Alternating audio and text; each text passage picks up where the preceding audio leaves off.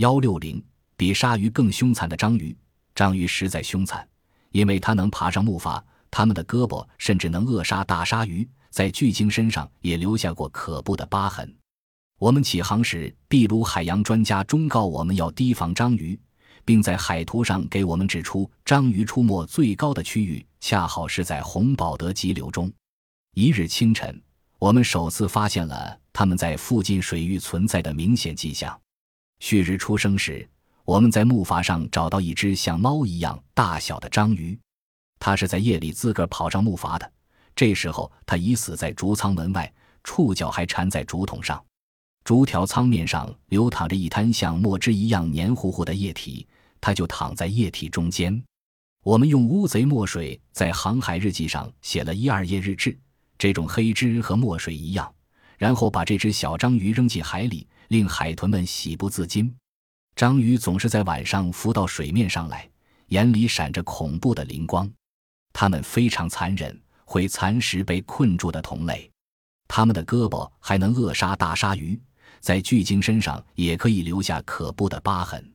我们每个人都准备了一把大砍刀，以备章鱼那冰冷的胳膊摸遍木筏的每个角落时使用。这件小事意味着夜间很快就会有更大的章鱼来访。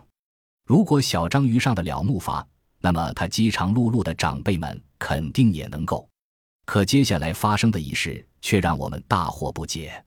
一天早上，我们在屋顶的棕榈叶上找到一只幼年乌贼，这是让我们困惑了。它不是爬上去的，因为除了屋顶正中，别处都没有墨迹，也不会是海鸟扔下来的，因为它全身完整，没鸟啄的痕迹。我们以为是打在木筏上的海浪把它抛上去的，可当夜值班的人都说不记得有过这种浪。一夜又一夜过去了，我们不断在木筏上发现一些幼小的乌贼。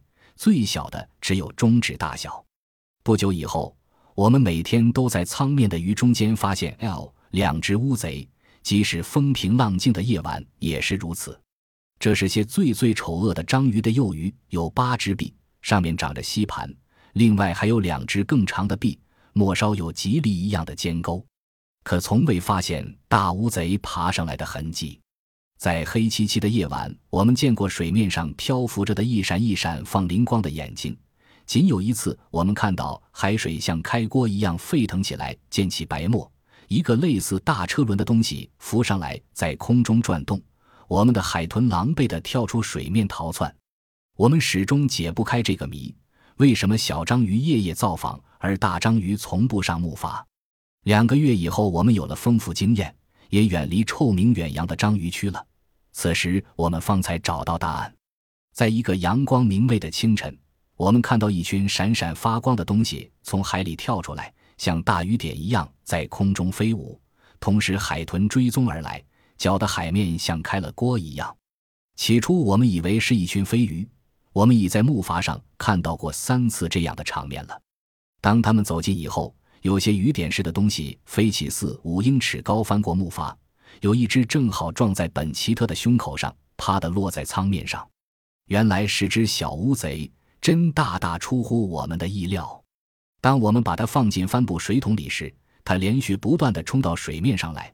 可由于受水桶局限，它没法积蓄起必须的速度，所以只能让半个身子跳出水面。过去我作为太平洋上土著人的客人时，常吃乌贼，它的味道像龙虾和橡皮的混合物。但是在康铁基号的食谱里，它只能屈居末位。一旦我们在舱面上找到免费乌贼，我们就直接用它换取其他东西。我们交换的方法是把它挂在鱼钩上抛出去又拉回来，于是鱼线的另一端就有一条活蹦乱跳的大鱼。就连金枪鱼和湖间也爱吃乌贼，这两种鱼可一向在我们菜谱上列居首位。